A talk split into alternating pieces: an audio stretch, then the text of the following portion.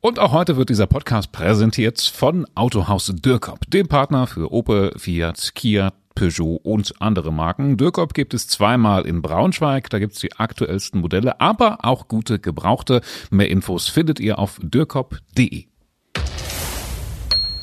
Neue Woche, wir haben Montag, den 6. November. Ihr hört 5 nach 5, euer News-Update für die Region Braunschweig-Wolfsburg von der Braunschweiger Zeitung mit Christina und Lukas. Und das sind heute unsere Themen. Innenministerin Behrens hat beim Derby zugeschaut und ist stinksauer. Dem Rettungsdienst in Gifhorn droht die Kündigung. Und der angeklagte Gynäkologe aus Helmstedt schwänzt seinen Prozess. Ja, wenn Eintracht Braunschweig gegen Hannover 96 spielt, so wie ja gestern in Hannover gestehen, dann braucht es zwingend ein paar tausend Polizisten und dann ist die Stimmung so angespannt, dass man sich als Unbeteiligter doch eher unwohl fühlt, wenn man da irgendwo reingerät in irgendwelche Fanmärsche oder so ähnlich.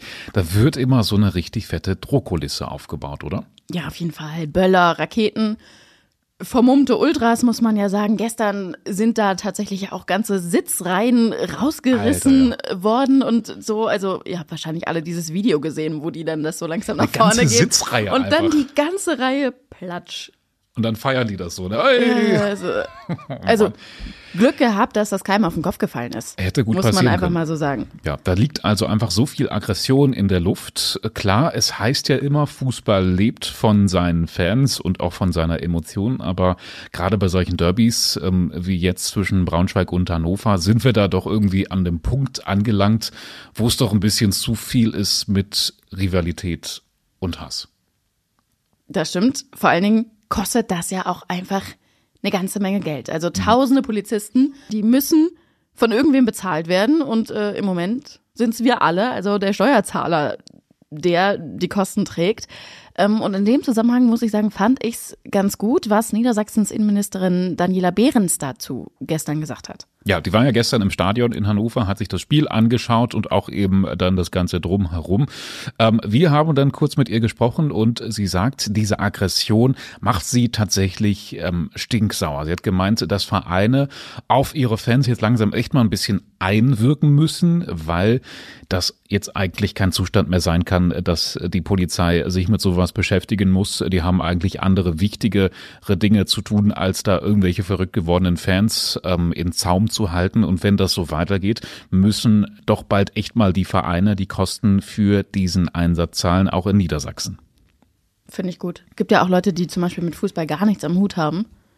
Klar, mhm. kann, kann, kannst, die Rechnung kannst du immer überall aufmachen. Ja, aber das Maß, aber, ja. das Maß ist jetzt einfach überschritten, das finde ich auch.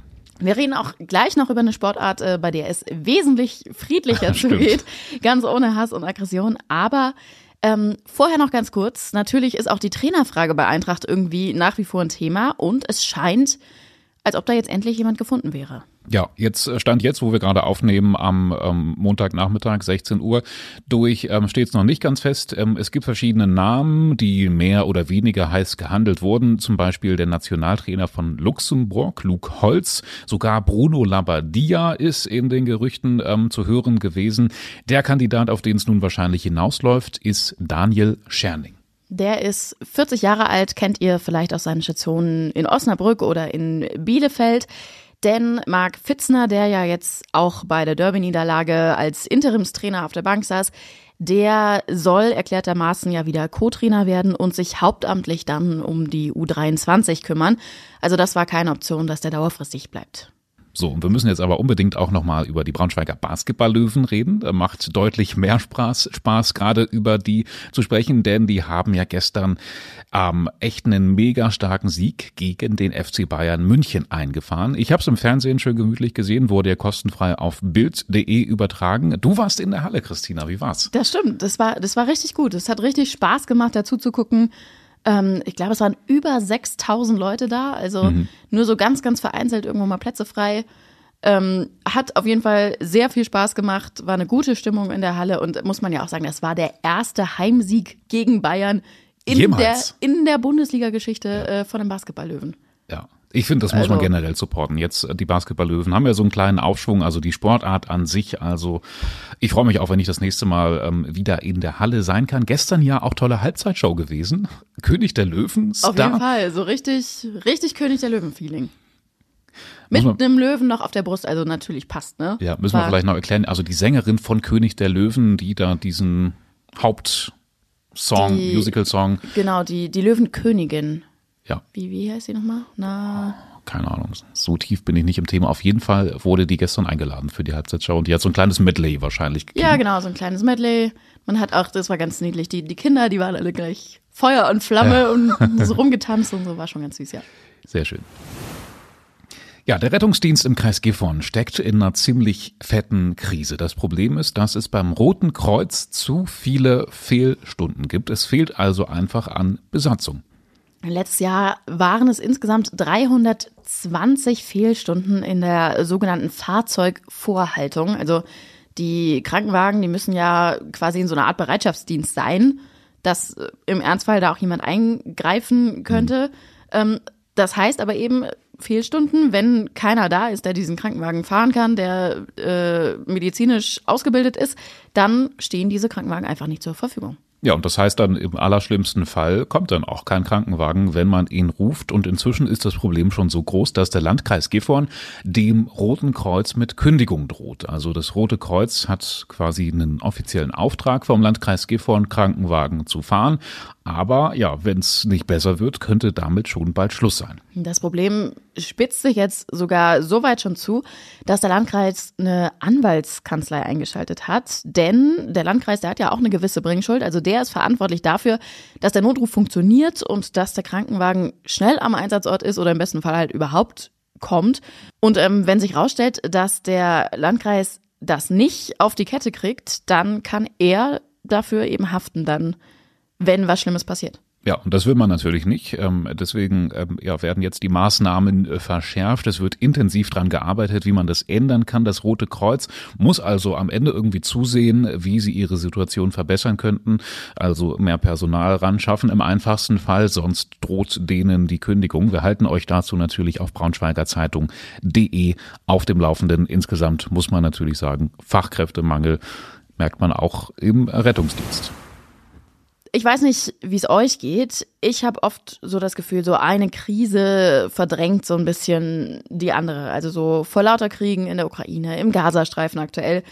Da rückt manchmal das Schicksal von den vielen, vielen Menschen, die sich auch aus anderen Gründen auf den Weg machen, ihre Heimat zu verlassen, irgendwie, die flüchten müssen, so ein bisschen in den Hintergrund.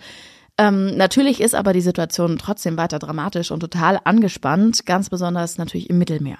Ja, es gibt da ja einige Organisationen, NGOs, die die Menschen retten, wenn sie auf der Flucht mit den Booten kentern. Und eine davon unterstützt die Stadt Braunschweig jetzt mit einer Partnerschaft. Konkret geht es um das Schiff Humanity 1. Habt ihr bestimmt schon mal irgendwie in den Nachrichten gehört, den Namen? Das ist eins der modernsten zivilen Rettungsschiffe im Mittelmeer. In den letzten Jahren ähm, hat sie zur Sea-Watch gehört. Jetzt gehört sie eben zur NGO SOS Humanity. Konkret bedeutet Partnerschaft, dass es jetzt in den Jahren 2023 und 2024 jeweils 5000 Euro aus dem Braunschweiger Haushalt gibt. Und man hat jetzt im November sogar auch so ein Spendenkonto freigeschaltet. Also das ist der Stadt Braunschweig zugeordnet. Da muss man dann einen ganz bestimmten Verwendungszweck benutzen, wo ich weiß ja nicht mehr genau, aber wir haben ihn auf jeden Fall im Artikel aufgeschrieben. Da steht dann mit Braunschweig was drin und alle Spenden, die da eingehen unter diesem Verwendungszweck jetzt im November, die werden der Stadt zugeordnet. Also wenn ihr sagt, ey, das wollen wir irgendwie auch noch zusätzlich zu den 5000 Euro unterstützen, dann findet ihr die Kontodaten in unserem Artikel, verlinken wir euch natürlich in den Shownotes. Ja, wir haben ja erst letzte Woche Freitag über diesen unfassbaren Fall gesprochen, bei dem ein Helmstädter Gynäkologe, ich hatte vorhin Schwierigkeiten, dieses Wort auszusprechen, auf der Hochzeitsreise seine Frau mit einer Bastelschere verstümmelt haben soll. Angeblich, weil er mit ihr Sex haben wollte und das anatomisch irgendwie nicht funktioniert hat. Eigentlich sollte da heute auch der Prozess starten. Ähm, wer allerdings gefehlt hat, war der Angeklagte selbst. Also alle waren versammelt, Richter, äh, Anwälte, Presse, alle da, nur er nicht. Mit der Begründung, er wäre die Treppe runtergefallen. Ach was. Allerdings auch nicht hier in Deutschland, sondern im Irak, wo er sich gerade aufhält. Ähm, er ist jetzt transportunfähig. Das haben auch zwei Kliniken bestätigt.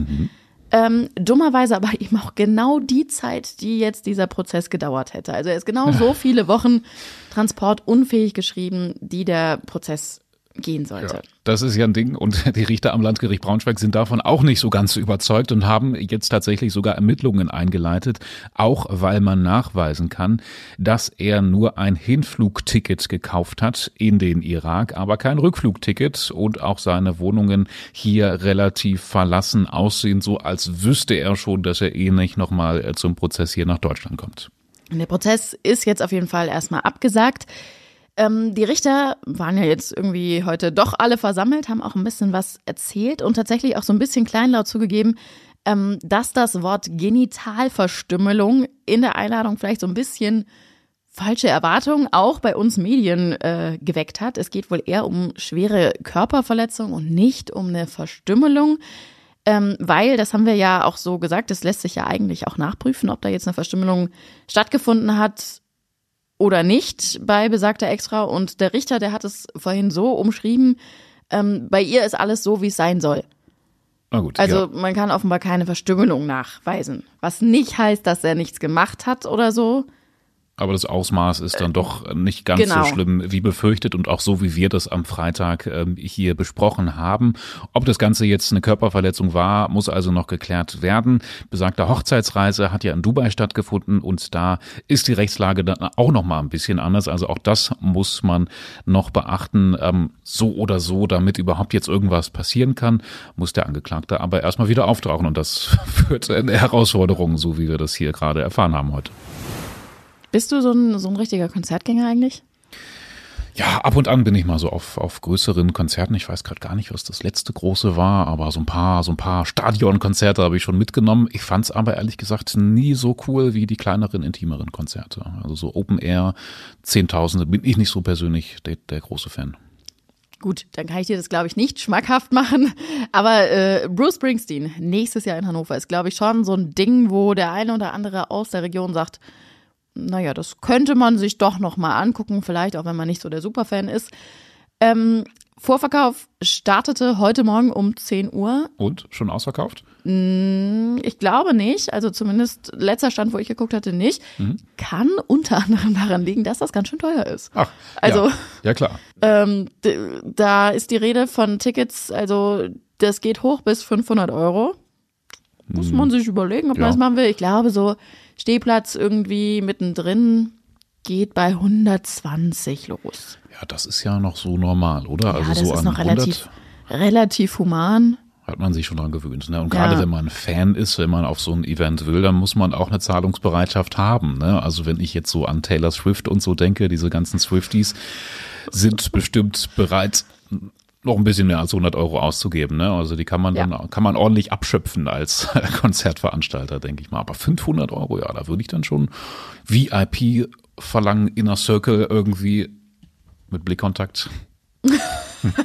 Meet and Greet noch dazu. Dann muss Taylor Swift oder eben Bruce Springsteen mir schon einmal in die Augen gucken am besten oder einmal so mit der Hand mich berühren.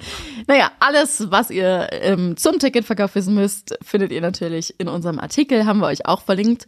Ähm, und wir sind dann heute, denke ich mal, auch schon am Ende angekommen, oder? Möchtest du irgendwas sagen? Habe ich dich jetzt abge... abge Na, ich wollte gerade noch so in Richtung, ist ja bald Weihnachten oder so. So. Und dachte dann aber jetzt, boah, nee, also 500 Euro für ein Weihnachtsgeschenk. Finde ich ein bisschen viel. Naja, könnte man bestimmt. Aber kann, ne? Vielleicht kann man den Papa damit glücklich machen. Oder Bruce Springsteen ist ja eher dann doch ja. für, für ältere Generationen. Ja, vielleicht haben wir euch da ein bisschen was schmackhaft gemacht. Ansonsten können wir, ähm, das sagen wir heute auch gerne nochmal für True Crime Fans, die Crime Box als ähm, Weihnachtsgeschenk ähm, ans Herz legen. Da ist der Verkauf jetzt gestartet und weitere Weihnachtsgeschenke-Tipps dann vielleicht morgen. können wir so als Rubrik einführen. No, noch ist Anfang November. Ja. Ein bisschen Zeit ist noch. Also dann, bis morgen. Tschüssi.